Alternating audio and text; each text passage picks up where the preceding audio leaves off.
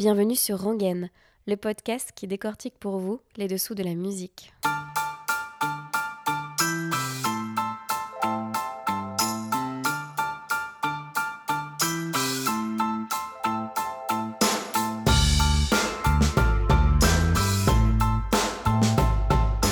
Aujourd'hui dans Rangen, je suis ravie de recevoir David Enfrein alias Terrier. Il a sorti un premier EP cette année qui s'appelle Naissance un ovni musical empreint de pop, de hip-hop et de punk. Aujourd'hui, avec Terrier, on a parlé de phase d'écriture, de son adolescence et d'un studio installé dans un parking souterrain à Montreuil. Bon épisode. Bonjour David. Salut, salut. Comment tu vas? Bah écoute, ça va bien. Euh, je viens de me lever il y a pas longtemps, donc. Euh, ah ouais, ça veut dire que tu as fait la fête Comme un samedi matin, ici même, hier soir. C'était plutôt agréable. Ok. Donc en fait, quand tu dis que c'était ici, ça veut dire que là, on est au point éphémère à Paris. On est au bord de l'eau. Au bord de l'eau, mais il fait gris. il, fait, il, fait, il, fait, moche. Non, quoique, regarde, on à Paris, hein, ça va être pas, mal. Ça, ça s'éclaircit un peu là derrière. Ouais, mais c'est le temps parisien, hein, faut pas. J'ai le même à Lille. J'ai la même chose à Lille. Est-ce que tu peux me parler un petit peu du, de Terrier, déjà de pourquoi ce nom, même si j'imagine qu'on te l'a demandé euh, Ouais, on me le demande souvent. je sais pas combien de fois. Euh, pourquoi tu as choisi ce, pseudo-là en fait? Ben, En fait, j'avais pas envie de. Déjà à la base, j'avais pas envie de chanter sous mon nom propre. Euh, j'avais vraiment envie d'avoir ce pseudo un peu, euh, un peu mystérieux. genre, on sait pas trop, on sait pas trop ce que c'est, si c'est un groupe, un artiste ou si ça représente quelque chose, même une espèce de personnage un peu fictif, quoi. Et en fait, c'était le nom qu'on donnait au studio. Enfin, à l'époque, j'étais en studio avec un gars qui s'appelle Tim McNean. Et euh, on avait un studio à, Montreuil, donc du coup en banlieue parisienne, et euh, qu'on appelait Le Terrier, qui était un espèce de, euh, de studio souterrain. C'était un parking, c'est ça? C'est un parking qui a été rénové en plein de petits studios. Alors nous, on était voisins avec Rhône en plus. Donc c'était super. le matin, on faisait le café avec lui, il nous racontait qu'il avait joué à Beauregard ou à Vieux-Charrue et tout ça. On était là en mode, ouais, mec, puis il disait ça avec, avec une simplicité assez, assez, assez dingue, quoi. Donc bah, ça, faisait, ça faisait rêver, c'était encourageant. Lui, il avait plein de projets avec des, gros longs métrages qui sortent d'ailleurs en ce moment où il gagne des prix euh, assez incroyables quoi. Donc euh, donc c'est rigolo de voir ça aujourd'hui et puis bah voilà en, gros moi j'ai commencé à écrire euh, et à composer sous le nom de Terrier en 2019 et dans ce studio là où je me suis enfermé pendant trois mois donc j'ai pas vu de potes, j'ai pas vu ma famille, je me suis vraiment enfermé. Non non mais c'était vraiment en mode nous on faisait que de la musique qui illustrait qui illustrait de l'image sans texte et souvent en se mettant sous l'image pour servir un propos qui était déjà euh, là dans le montage et tout ça. Et euh, moi j'avais envie de m'exprimer un peu de manière euh, différente et avec du texte avec un truc un peu rentre dedans très simple brut pas forcément en allant dans des trucs abstraits mais vraiment aller droit au but dans, le, propos dans, les thèmes dans les mots et du coup j'ai commencé à écrire comme ça sachant que je, je sais pas suis pas du tout quelqu'un de littéraire. Je lis très peu et, j'écris très peu. Donc je me suis posé la question de comment j'allais écrire, est-ce que je fais des rimes, est-ce que je fais pas des rimes, est-ce que je fais des super métaphores, ce que je sais pas faire, ou est-ce que euh, j'écris simplement? Et en fait, euh, bah, c'était une période où je testais énormément de choses, où je voulais mélanger absolument musicalement toutes les influences, euh, tout ce que j'aime, que ce soit du rock, de l'électro, du hip-hop. Voilà, c'est vraiment différents paysages sonores. Et à la fois sur cette voix, déjà je connaissais pas ma voix parce que j'avais jamais chanté et j'avais jamais écrit, donc j'ai testé plein de choses sur cette période-là. Puis à un moment, il y a eu un déclic. Euh, je me suis dit, ah, putain, ça, ça me plaît bien. Euh, ça, je pourrais monter sur scène et le défendre sans problème. Euh. Donc je pars dans cette direction-là. Et puis, et puis voilà, du coup, j'ai continué.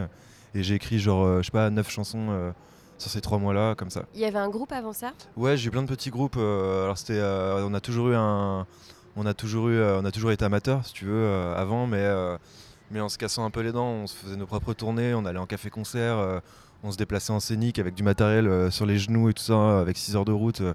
C'était vraiment des tournées un peu, euh, un peu catastrophiques, mais qu'on qu forgeait une, sorte d'expérience entre guillemets galérienne, qui aujourd'hui me sert beaucoup parce que là on est dans, on fait des dates où il y a un confort qui est complètement différent. Mais, mais moi j'ai pas envie de me reposer là-dessus. Quand je viens sur une scène, je me dis ah putain on a fait ça avant avec mes autres groupes. Genre il faut, il faut aujourd'hui le défendre sur des scènes qui sont peut-être un peu plus grosses mais il faut le défendre corps et âme à fond quoi. Donc, Tu euh, dis que t'es pas très très littéraire, moi j'ai l'impression que pourtant c'est hyper bien écrit, les textes sont assez longs en plus. On n'est pas sur un format typique chanson, tu sais, c'est vachement costaud quoi en fait. euh. bah, c'est trop gentil, merci beaucoup. ouais. Vraiment. Donc je pense que t'es quand même un peu littéraire. Ben non, mais vraiment pas. hein. Je, dis ça, je dis ça vraiment pas pour être euh, modeste ou quoi. C'est que je lis très peu. euh, J'étais pas du tout scolaire euh, dans mes périodes lycée, collège et tout ça. J'étais vraiment mauvais élève. Et, euh, et non, je pense que euh, peut-être la force des textes, la, la force des textes, ou en tout cas ce qui me motive à aller loin dans, le propos, bah, c'est les histoires euh, qui sont derrière. Il y a des trucs qui m'ont pas mal bouleversé justement dans ce que je raconte dans les textes. Et je sais que j'ai déjà essayé d'écrire sur des trucs qui m'ont peut-être moins moins renversé émotionnellement. Et c'est plus dur. Et j'y arrive pas d'ailleurs. Genre, euh, faut vraiment que faut vraiment que le sujet euh, de fond euh, m'ait touché beaucoup pour que je puisse écrire dessus et essayer de partager justement cette sensation-là ou ces émotions que j'ai eues euh, ou que j'ai encore euh, à l'auditeur, tu vois. ça veut euh, dire qu'en fait quand t'écris c'est hyper spontané, ça sort très très Ouais. vite. bah, en général, quand je vais écrire, bah, comme tout le monde, euh, t'écris une V1, bah, comme une démo en musique, c'est pareil, tu vois, genre tu fais une V1 et puis bah, tu reviens dessus, tu reviens dessus, et puis au final, moi, euh, je sais pas, 90% des, chans- des chansons qui sont sorties ou que je vais garder là, euh, qui sont nouvelles ou que je garde euh, de côté au show, bah, c'est des textes que, que j'ai fait en V1. Mais, euh, mais la, la- forme des phrases et la forme du texte dans, dans sa globalité, du début à la fin, c'est un truc que je que je vais pas que pas en fait j'aime bien le, truc spontané direct et des fois c'est- horrible hein, donc c'est juste poubelle mais mais j'aime bien ce truc là un peu un peu cash quoi genre euh, direct ça sort et c'est comme ça euh, et t'as pas envie de revenir dessus quoi Et les neuf, nit- les neuf- les neuf titres, pardon, du coup ils sont arrivés en trois mois? Ouais, ils sont arrivés en trois mois, alors à, à des, à des degrés d'avancement différents. hein, genre, euh, il y avait vraiment euh, pour moi trois titres qui étaient guides entre guillemets, où, où en studio j'étais convaincu de, de- de ces titres-là. Je me suis dit ils vont pas bouger. Bon, il y a du mixage, un peu d'arrangement à faire dessus, mais mais ils bougeront pas dans, la- dans le fond. Et du coup, je me suis servi de ces trois titres-là qui avaient des euh, qui avaient des, des reliefs un peu différents, des paysages sonores différents, des, des thèmes aussi différents, pour avancer sur les autres. Et donc du coup j'avais ce, ce- ce guide un peu comme ça et, et si j'avançais sur un titre qui sonnait, euh, qui sonnait un peu trop éloigné, euh, bah, j'essayais de le rapprocher justement en me disant attention parce que là genre si tu mets dans le même CD euh, ça va faire un peu chelou. Aujourd'hui je me pose plus trop cette question. Justement je cherche à aller à- dans des trucs super larges. Là je suis sur mon album et donc du coup bah, c'est un peu... euh, je suis en mise en question sur plein de choses. Et, euh, et cette question de, euh, d'unité sur les, sur les chansons, je me la pose un peu moins. là. Tu fais de la musique à l'image? Ouais. Est-ce que tu continues à en faire? Alors malheureusement, je me suis fait un peu démonter par le Covid. Donc tous les projets que j'avais en cours, euh, ils se sont fait un peu écraser, en tout cas les gros projets. Et euh, j'en fais toujours. Mais euh, là, du coup, je suis plus sur des trucs un peu plus petits. Il n'y a pas d'énormes projets en mode euh, série télé ou long métrage euh, qui arrivent en mode euh, t'as un mois de compo non-stop à faire sur, sur un projet. Ça, j'en ai pas eu depuis longtemps. Mais en soi, c'est plutôt cool parce que du coup, je suis sur l'album. J'ai la tête à 200% dessus et je me dis bon bah vas-y c'est le moment tu vois. Et si jamais il y a un film qui tombe bah pourvu qu'il tombe après tu vois. Et ça serait trop cool. Mais par contre je, je, je compte je compte le garder ce truc là ouais. Bah, c'est un truc qui sert beaucoup quoi Bah justement, quand tu composes pour euh, quand c'est une commande, que ce soit une publicité, un film, euh, un long ou court métrage, je sais pas, c'est la, même manière de, c'est le même processus de création ou c'est hyper différent de- du projet Terrier? Non c'est hyper différent. En fait c'est hyper différent et, euh, et l'un sert l'autre dans le sens où bah, le projet Terrier t'as t'as un frontman qui doit un peu je vais employer du, du vocabulaire un peu chelou, mais qui doit décoller un peu le, le, le, le- propos artistique devant l'auditeur.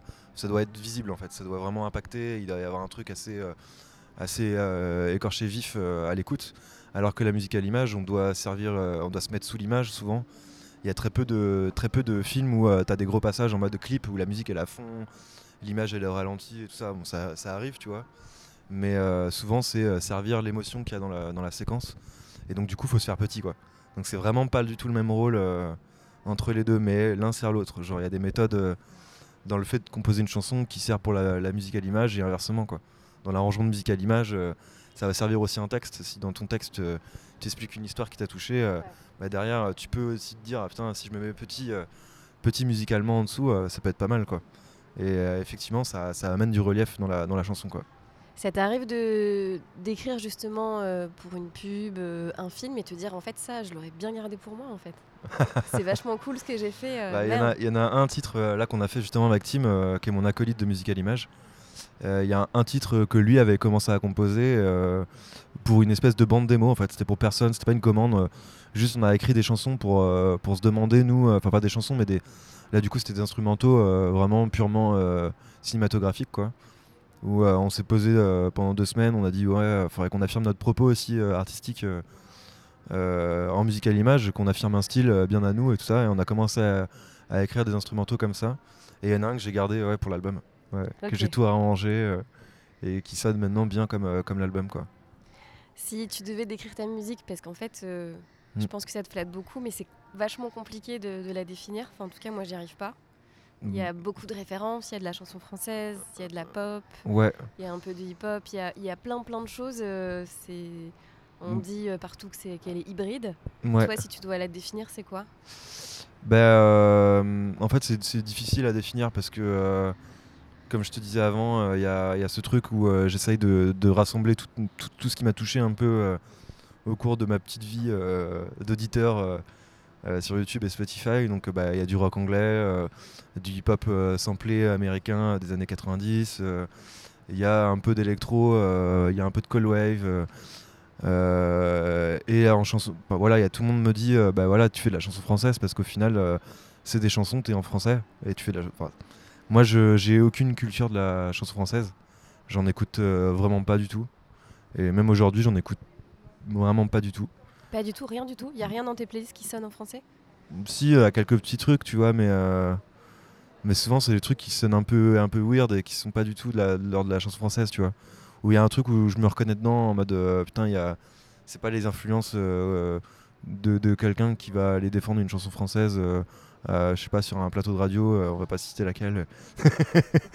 et, et voilà, mais non non après, je comprends qu'on dise chanson française parce que voilà, t'écris, ton texte il est devant et, voilà, mais euh, mais je sais pas, je, je, sais pas comment le définir.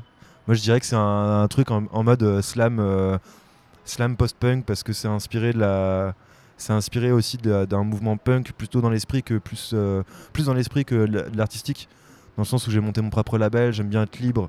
J'ai un truc très rebelle aussi dans la manière de penser, dans la manière de défendre ma musique, qui peut s'app- s'apparenter à du punk. Il y a ce truc aussi, voix éraillée, un peu caverneuse, euh, qu'on peut retrouver sur certains trucs anglais aussi.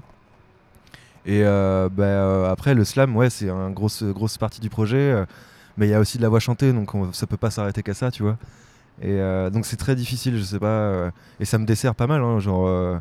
ça me dessert beaucoup parce qu'il y a plein de gens qui arrivent pas. Ils, aiment bien me mettre dans des cases et, genre là, c'est pas, pas forcément possible. Mais, mais moi, je sais pas, je me sens bien comme ça.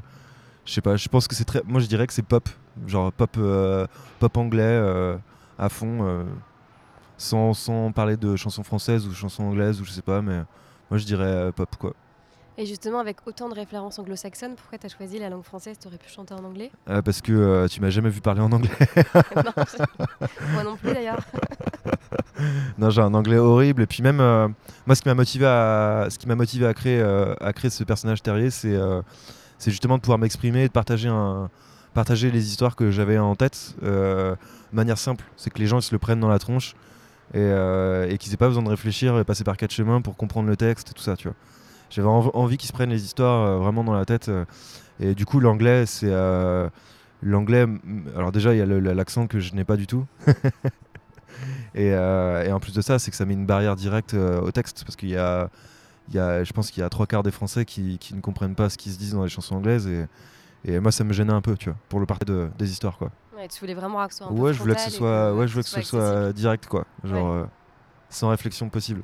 T'as grandi en Vendée. Elle était comment euh, ton enfance, ton adolescence? Comment ça se passait? Bah moi j'ai eu beaucoup de chance parce que, euh, parce que déjà j'ai grandi avec deux parents qui s'aiment toujours, euh, ce qui n'est pas le cas de tout le monde. Et, et en plus de ça, j'ai grandi dans, un, dans une espèce de commune de 2000 habitants, dans une génération où tout le monde se connaissait et tout le monde s'entendait bien. Euh, j'ai un grand frère par exemple qui a 3 ans de plus euh, et, euh, sa génération n'était pas du tout pareil et, de... la commune où on a grandi, il a gardé un pote, tu vois. Euh, nous, on est une trentaine, on s'envoie toujours des messages, on est toujours sur des conversations ensemble sur WhatsApp et tout ça.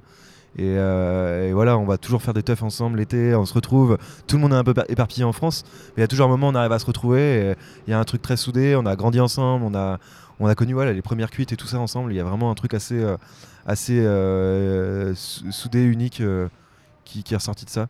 Après, voilà, c'est la Vendée, hein, il n'y a pas grand chose à faire, et heureusement qu'il y avait ça. Mais euh, du coup, de partir à Paris et de me retrouver tout seul ici, c'était un peu, un peu dur au début, en tout cas. J'ai vu que ta maman était pianiste, ou en tout cas, il y avait du piano à la maison, c'est ça? Alors, euh, elle s'y est mise. Euh, alors, elle n'est pas, pas musicienne de base. En gros, mes parents m'ont inscrit à l'école de musique bah, de la commune, quoi. moi, je voulais faire de la batterie à la base et, ils n'ont pas voulu, donc, parce qu'on avait une petite maison et tout ça. Ils m'ont mis à la guitare et euh, une fois que j'étais à la guitare, j'avais fait genre 2-3 ans de guitare et ça se passait trop bien. Les profs étaient trop gentils. C'est vraiment le truc euh, super familial et tout machin. Et du coup, ça a donné envie de faire du piano. Enfin, ma mère voulait faire du piano en se disant euh, je vais jouer le Mistral gagnant absolument. Une fois que une fois que je saurais jouer ça, j'arrêterai, tu vois. Mais rigolant, mais elle l'a vraiment fait, tu vois. Aujourd'hui, elle joue Mistral gagnant. Elle a, elle a réussi à le jouer. Je pense que je sais pas si si elle, elle, pourrait rejouer Mistral gagnant, mais en tout cas, elle, elle est arrivée à ce cap-là et et après, c'est un peu, elle a un peu arrêté quoi. En tout cas, toi, cette chanson, tu l'as reprise à la guitare dans Basic. Voilà, c'est ça. Ça. C'était un clin d'œil, ouais, ouais, carrément. C'était un clin d'œil justement à ça. Euh, ouais. C'est ta maman, c'est la une des premières personnes à qui tu fais écouter tes chansons. C'est la, c'est peut-être la première et peut-être la seule. La seule. Ouais. Au tout début, en tout cas. Genre, euh, en fait, c'est, euh, on m'a dit une fois un truc, c'est genre, fais écouter tes chansons à des enfants de 6 ans, 7 ans. Et euh, leur réaction, elle est. Euh, tu verras que leur réaction, euh, c'est, tu verras si ça va prendre sur du public ou pas, tu vois. Genre, c'est, infaillible, tu, tu, tu, le verras direct, quoi. C'est quelque chose que tu as testé? Et alors, moi, je l'ai pas testé parce que j'ai, j'ai pas d'enfants de 6 ou 7 ans autour de moi. Mais par contre, je retrouve ce truc-là chez ma mère, qui n'a pas, forcément, pas forcément une culture musicale incroyable, tout ça, machin, qui va pas aller dans la critique, mais juste dans le ressenti direct. Et moi, c'est ce qui m'intéresse. C'est-à-dire, elle fait une écoute et, tu le vois si elle rentre dedans ou pas. Et, euh, elle a des goûts. Euh, c'est pas, elle est pas en mode euh, à écouter énergie toute la journée. Elle peut écouter énergie toute la journée, mais elle peut aussi écouter d'autres trucs un peu plus, un peu plus weird, un peu plus indé. Et donc, du coup, il y a toujours ce ressenti un peu spontané que j'aime beaucoup, sans réfléchir. Et souvent, un peu comme ta musique en fait. Bah ouais, et du coup, si ça, si ça marche sur ma mère, je me dis, ok, bon, j'ai réussi un truc au moins, tu vois.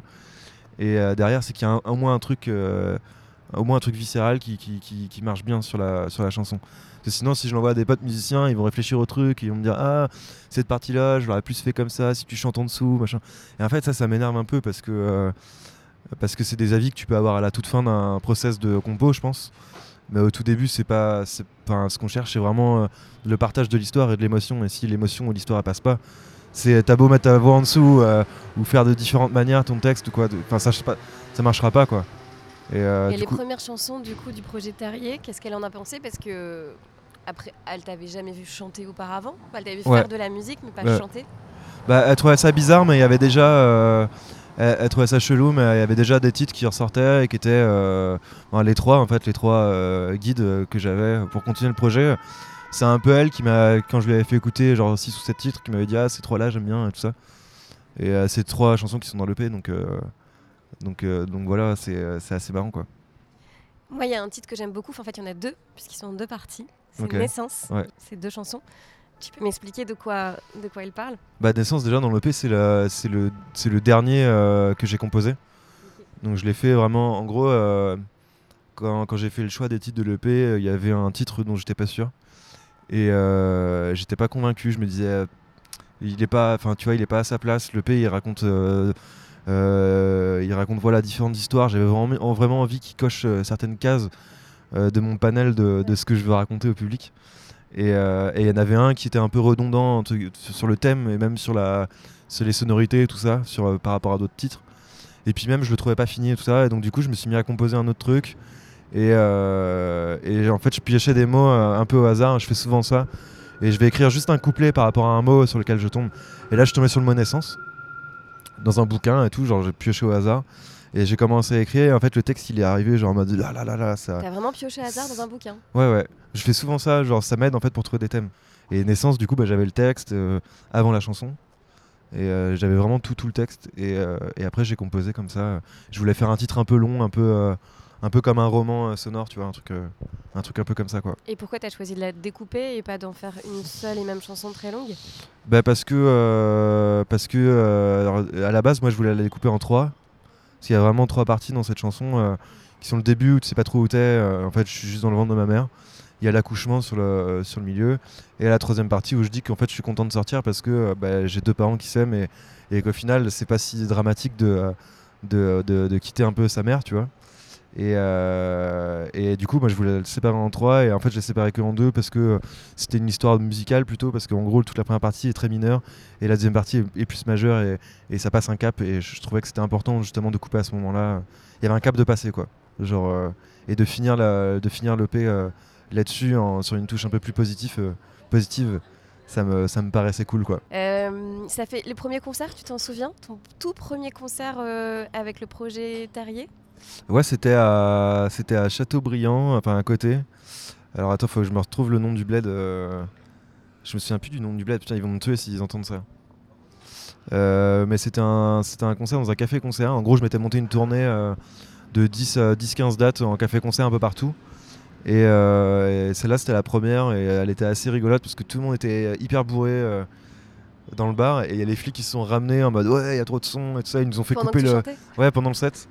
Et en fait, ils ont fini par picoler avec nous euh, au bar et tout. Et le concert a repris. Enfin, c'était marrant quoi. Et après, là, actuellement, c'est beaucoup, beaucoup de premières parties principalement. Des fois, c'est vraiment toi seul euh, et il y a plus que neuf titres. Et, euh. non, non, c'est toujours des premières parties. Bah, de toute manière, voilà, le projet il est tout petit. et nous, déjà, on a de la chance de faire des premières parties, tu vois. Et des fois, bah, il y a des, des slots de première partie qui sont sur une heure de set. Des fois, c'est une demi-heure. Donc, ça dépend. Après, nous, on a 1h10 de on a 1h10 de, de set sous le coude. c'est pas mal. Donc s'il y a moyen, enfin s'ils veulent, on peut le faire. Mais, euh, mais euh, non, c'est la première partie. Puis après, bah, ça dépend. C'est l'organisateur qui nous dit euh, combien de temps on doit jouer. Et puis nous, on s'adapte. quoi. C'est marrant parce que tes premières parties, elles sont un peu à l'image de ta musique, elles sont hyper variées. C'est des artistes qui sont hyper différents. Ouais, ouais, bah, c'est très très chelou. C'est très très chelou parce que on a même joué avec par exemple Boulevard Désert, tu vois. Rien à voir. Mais rien à voir. Et, euh, comment ça s'est passé Le public euh, l'accueille Bah c'est très particulier parce qu'en plus j'avais on a commencé par une chanson où c'est le refrain il est ultra vulgaire. Et, euh, et, du coup, moi, je savais pas forcément quel public ils avaient, tout ça. Et en fait, c'est vrai que c'est des publics jeunes, voire enfants, tu vois. Et, et, je suis arrivé avec un refrain hyper vulgaire de la première. Et il y avait des gens dans le, dans le premier rang et ils, étaient, euh, ils me regardaient trop mal. je me suis dit, putain, je vais me faire démonter euh, la là, Tu vois, tu as pu tester sur les 6-7 ans tes chansons. Là, c'est ça, ouais. Bah, les 6-7 ans, ils étaient au taquet. C'est plutôt, euh, c'est plutôt les parents à côté qui faisaient la gueule, quoi. Genre, moi, je, je, préfère jouer pour les 6-7 ans que pour les parents, mais, mais, mais c'était ouais, un peu particulier. Et après, bah, d'autres concerts comme bah, celui de, de, Krakatoa avec Roca Chagrin, où là, c'est vraiment la scène rock indé, pop indé euh, et, c'est cool parce que c'est des gens euh, curieux qui sont abonnés à la salle, qui viennent écouter les découvertes et tout ça. Genre, euh, il y a un truc très curieux. Ils ont une bonne culture de la, de, la, pop, du rock, parce qu'ils en voient passer énormément dans la salle et, que le programmateur adore programmer ce genre de, de groupe. Et du coup, c'est hyper, c'est hyper intéressant parce que t'as pas du tout les mêmes retours, t'as pas du tout les mêmes avis. et, et c'est plutôt rigolo. Mais après, voilà, faut qu'on je pense que justement, c'est le travail qu'on a à faire en ce moment c'est d'arriver à trouver une scène qui, euh, enfin voilà, d'arriver à trouver un public, de voir où ça match et, euh, et de continuer peut-être plus là-dessus parce que Boulevard Désert c'était chouette, un hein, public était hyper bienveillant mais ça correspondait pas du tout quoi. Donc c'était un peu, un peu particulier quoi. Et c'est quoi les premières parties qui ont été les plus fortes, les plus, les plus importantes? Euh, Moi j'avais fait une date avec Hervé au tout début, aux étoiles, c'était sa première release il me semble pour son EP. Donc ça date, c'était en 2019. Moi c'était au tout début du projet, donc j'étais vraiment pas prêt et tout. Et euh, cette date était vraiment cool, genre... Euh, bah déjà Hervé il est trop gentil, donc euh, ça te met trop bien dans les loges. c'est vraiment un, mec adorable quoi. Et bah, j'avais kiffé le public, je trouvais que ça correspondait plutôt bien. Enfin, c'est, je pense qu'ils l'ont bien, ils l'ont bien pris, tu vois. Bah, cette date avec Requin Chagrin, je l'ai trouvé trop bien. Il y a une date avec Rover à Caen qui s'est super bien passée aussi, alors que c'est des publics plus âgés, tu vois. Mais mais euh, public normand, euh, bien, euh, bien, bien, bien chaud, tu vois, donc ça, ça, fait du bien. et puis il y a eu des dates très très compliquées en mode avec Balthazar qui est un de mes groupes préférés, tu vois. Ouais, que et, et, en fait, on n'a pas fait un bon concert et les, ça pardonne pas, tu vois. Genre c'est c'est un public qui s'y connaît de malade et, et là, quand tu fais une première partie de Balthazar, faut assumer, t'as un t'as un poids sur les épaules et il faut faut l'assumer, il faut faire un bon show quoi. Et malheureusement, on n'avait pas fait un bon concert, donc, donc bah, c'était compliqué. Ouais. Comment ça se passe quand on sort de scène comme ça et qu'on sait que comment on se sent Ça doit, ça doit être vraiment particulier? Bah. Euh, bah il y, a de la, y a de la déception, mais euh, en vrai, moi, c'est moteur. Donc, la semaine d'après, on était en studio en train de rebosser le set. Et, et, voilà, c'est vraiment un moteur en mode moi, ça me donne envie de taffer. Et puis même si ça marchait, j'ai toujours envie d'aller avancer, euh, avancer le live. Il y a toujours des idées en fait en fonction de la réaction du public, euh, en fonction des groupes que tu croises. Tu vois des, euh, en fait, on voit des concerts tout le temps parce que on joue avec des artistes tellement différents. Tu vois des concerts, mais genre vraiment différents, avec une approche du public hyper différente, et ça donne beaucoup d'idées en fait sur la suite. Donc, donc moi j'ai tout le temps envie de taffer le live. donc ça progresse petit à petit. Ça, change assez souvent. L'aspect scénique, c'est quelque chose que j'imagine tu as eu envie de travailler parce que comme tu as un rapport à l'image qui est particulier, assez travaillé, est-ce que tu avais des idées euh, de base en te disant je voudrais que la lumière elle soit comme ça, je voudrais euh, qu'on soit euh, sapé cette, ah ouais, de cette moi façon? je suis, super chiant. Ouais. Anticipé ça? Parce que c'est quelque chose de naturel pour toi ce rapport-là Non, non, moi je suis, alors, je, suis, je suis très très chiant avec le live parce que c'est le truc que j'aime le plus. En gros, j'ai monté ce projet à la base pour faire du live, pour reprendre les concerts et tout ça parce que en studio c'est drôle mais des fois on se fait un peu chier. Et euh, de rencontrer des gens et de partager ces histoires en live en fait c'était vraiment mon, moteur pour composer. Euh, et donc euh, et donc ouais je suis hyper tatillon sur plein de points que ce soit la lumière le son la, construction du set les parties de batterie tout est enfin tout est ultra ultra travaillé. Et moi je suis hyper exigeant avec l'équipe. Après après, ils sont super parce qu'ils sont méga à l'écoute et qu'il y a du dialogue et que c'est pas des questions d'ego ou quoi que ce soit, tu vois. C'est vraiment en mode euh, proposer un show euh, qui correspond à l'image du projet où les informations sont transmises au public. Et il y a ce truc euh, hyper, hyper bourrin que j'adore moi en concert. Je vais voir beaucoup. Tu vois, à Paris, bah, la, salle où je vais le plus, c'est la maroquinerie. Et parce que la programmation. parce que la programmation, elle est, elle est rock et que et que le son il est il, ça envoie tu vois genre à chaque fois je me prends des euh, je me prends des calottes là-bas et c'est la sensation que j'adore me prendre. Et euh, à la fois les trucs très touchants euh, c'est les, les, choses aussi qui vont me, qui vont me prendre. Mais s'il y a que ça ça va me faire chier. Et du coup j'aime bien alterner les deux et c'est ce que j'essaye de faire justement dans le concert quoi. Et le choix de tête nue c'est forcément ah moi c'était en mode non, c'était en mode à un moment bah tu sais tu, quand tu fais de la quand tu fais un projet tu, tu dois bosser ton image et tout ça et puis je me suis posé la question euh, tout seul en mode euh, comment j'ai envie de me saper en live. Euh. puis je me suis dit en fait je vais m'habiller comme le dimanche, tu vois, genre en mode je suis dans mon canapé à regarder du foot, je suis en short, t-shirt de maillot de foot, j'ai pas envie de me prendre la tête. En fait juste j'ai rien acheté, je me suis juste habillé comme le dimanche chez moi quoi. Et ton univers visuel, tout est très noir et blanc. Ouais. Il y a un petit peu de rouge quand même. Il y a un peu de rouge. Pareil, c'est quelque chose que tu as beaucoup travaillé, que as, tu, voulais tu voulais quoi que ça, colle euh, exactement à, ta musique? Ben, En fait, je voulais un truc. Euh, j'avais fait un, petit moodboard. Et je voulais un truc placardé, magazine, entre le truc mode, mais euh, un magazine de mode qu'on aurait punkisé, entre guillemets. Et, et, en fait, je suis tombé sur une couverture de Paris Match avec Karl Lagerfeld, qui est une couverture noire et blanche avec le gros logo Paris Match rouge. Euh, et, ça, je l'avais gardé dans mon, dans, mon, dans mon dossier de moodboard. Quoi. Et quand j'ai, j'ai contacté des graphistes, en gros, euh, j'en avais contacté 3-4 euh, au tout début du projet pour voir un peu avec eux la vision qu'ils avaient du, du, truc par rapport à la musique et tout ça. En fait, il y a eu un crush avec Valérian 7000 qui fait toute la, tout l'univers visuel depuis le début du projet. Quoi. Donc pochette, photo, logo, il a tout fait. Quoi. Et, en fait, il y a eu un, match, enfin il y a eu un truc direct où le dialogue se faisait facilement on a fait un shooting, il dirait qu'il y avait le grain qu'on voulait. Euh. tout était hyper, ça s'est fait hyper naturellement euh, à partir du moodboard que j'avais euh, que j'avais préparé de côté quoi. Et donc du coup ouais, il y a ce truc un peu magazine magazine de mode avec un vieux mec devant et avec des attitudes qui sont pas du tout de l'ordre de la mode et même un grain qui a pas du tout. Tu vois genre il y a rien a rien dans la posture qui, fait qui fait mode, qui fait classe. Voilà, un peu chic. Euh, justement, c'est emprunter plutôt les codes euh, visuels de, ces trucs-là et en faire un truc un peu punk, quoi.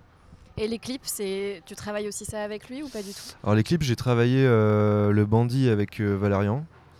Et les autres clips, je les ai fait avec euh, Julien Pelletier, qui est le guitariste de la Strain, qui fait de la vidéo à côté de, à côté de son groupe. Et, et, c'est pareil, moi j'étais tombé sur un clip qu'il avait fait en mode caméra au point, très Lars von Trier en fait. Et, et dans Lars von Trier, il y a un truc un peu que j'aime beaucoup, c'est euh, genre il y a un espèce de, il va, il va, il va réussir à- avec une caméra à épaule à, à aller, euh, je sais pas, dégoter des trucs hyper personnels. Il y a un truc un peu, euh, il brise l'intimité des, des comédiens, je trouve, via cette caméra-là, où ça, ça, ça s'apparente presque documentaire. Et en fait, c'est l'esthétique que j'adorais en fait euh, à ce moment-là. Et donc du coup, voilà, on s'est vraiment inspiré de ça euh, pour les pour les clips de l'EP en tout cas. C'est quoi la chanson qui te ramène à ton enfance? Je dirais Le Gorille de Brassens. En fait, c'est une, euh, c'est une chanson ouais, que, que chantaient mes parents euh, quand ils étaient bourrés avec leurs potes sur, la sur les terrasses. avec- Il y en avait un qui prenait la guitare et il faisait toujours ça, je sais pas pourquoi. Moi, j'étais petit, je comprenais pas, mais ça chantait fort, tu vois. Et, euh, et ouais, du coup, cette chanson, elle est un peu restée. Et d'ailleurs, je suis en train d'essayer de la reprendre, euh, d'essayer d'en faire un arrangement là, en ce moment. Cool. Voilà. C'est quoi la chanson qui te fait danser? Moi, je danse jamais. Jamais, jamais. Ah, mais j'ai pas aucun, j'ai aucune forme de, euh, aucune forme de souplesse euh, pour, pour Mais- danser. Mais, mais si t'as un peu picolé euh, avec Si les j'ai un peu copains, tu picolé, finis par danser, c'est obligé. Moi, je dirais, euh, je dirais les albums de Blink 182, mais les premiers, tu vois. J'ai jamais été en boîte de nuit, tu vois. Non, mais danser, tu vois, moi par exemple, j'adore danser sur France Gall, tu vois. Ouais, ouais, bah, mais ça, ça peut m'arriver aussi, tu vois. Euh, c'est quoi la chanson que t'aurais aimé écrire? Euh, bah, Mistral gagnant. Bah, parce qu'en fait, euh, quand j'ai euh, quand j'ai commencé à écrire, euh, ce que je disais, j'avais aucune culture euh, musicale de la chanson française, tu vois. Aucune culture de la chanson française plutôt. Et euh, du coup, euh, je me suis quand même intéressé. Enfin, j'ai été regarder des textes et tout ça, que ce soit Brel, Brassens, tous les grands, en fait, tous les grands de la chanson française, quoi. Et, euh, c'est vrai que je, enfin, dans les textes de Brassens et euh, Mistral gagnant particulièrement euh, de Renaud, du coup, euh, je, je me suis dit putain, genre c'est hyper bien écrit, quoi. Genre il y a, enfin, là, je me suis dit waouh, genre il y a un truc, tu justement, tu lis le texte dans la chanson. euh, et il y a toujours des anecdotes qui reviennent sur enfin, des phrases qui se répondent alors qu'elles sont, euh, elles sont beaucoup plus loin les unes des autres. Je trouve ça trop, enfin, ouais, je trouve ça super quoi. Mais Brassens, je pense que c'est ma plus grosse, par contre, plus grosse ref euh, de, en termes d'écriture.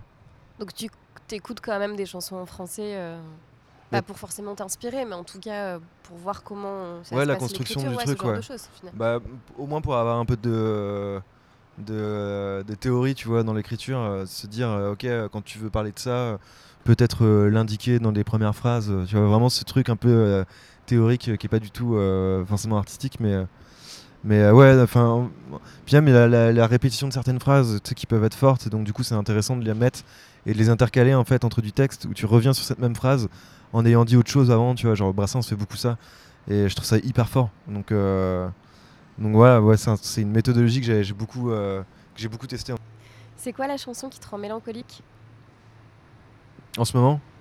par exemple? Euh, ouais, c'est une bonne question. Et euh, là, par exemple, c'est euh, le titre qui m'a vraiment euh, pris les tripes. C'est déjà vu de. Non, c'est pas déjà vu, c'est si, c'est ça? Mais c'est le dernier, c'est le dernier titre de Dezen. Vu d'ici. D'accord. Vu d'ici, qui est sur la sœur de- du chanteur qui est malheureusement décédé il y a deux semaines là. Et, euh, et donc du coup, ouais, y a- c'est hyper touchant. C'est en plus c'est écrit de manière hyper fine. Tu sais, ça, c'est, c'est- enfin, ça, ça tourne autour du truc. C'est super beau. C'est euh, ouais, très très beau titre. quoi. Pour finir, si tu devais choisir mon ou ma prochaine invitée, tu me conseillerais d'échanger avec qui? Je te dirais Hubert Lenoir si tu veux te marrer. Ok. Ça, en vrai, je pense que le gars, il est, euh, Je pense il, ouais. il- il est assez, assez rigolo. Euh, après, euh, qui je pourrais donner d'autres euh,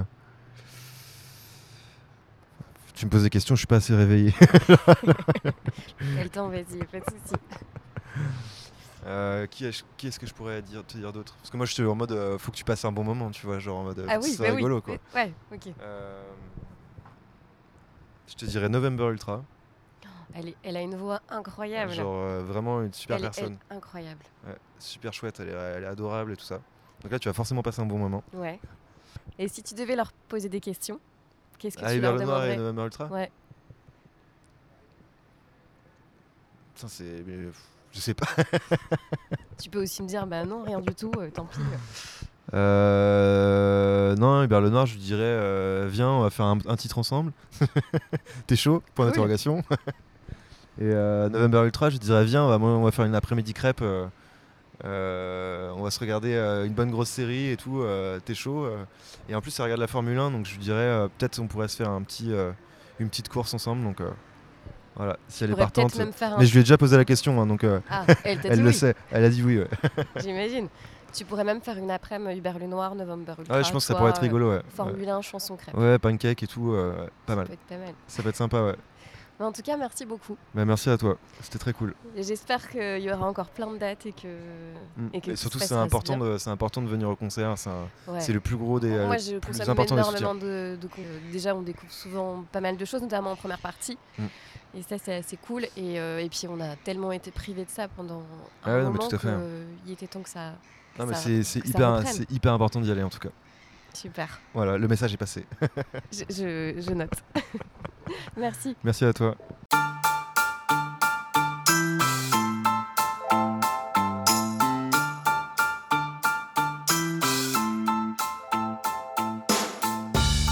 J'espère que cet épisode avec Terrier vous a plu. Pour me suivre sur Instagram, c'est Rangen le podcast. À bientôt pour un nouvel épisode.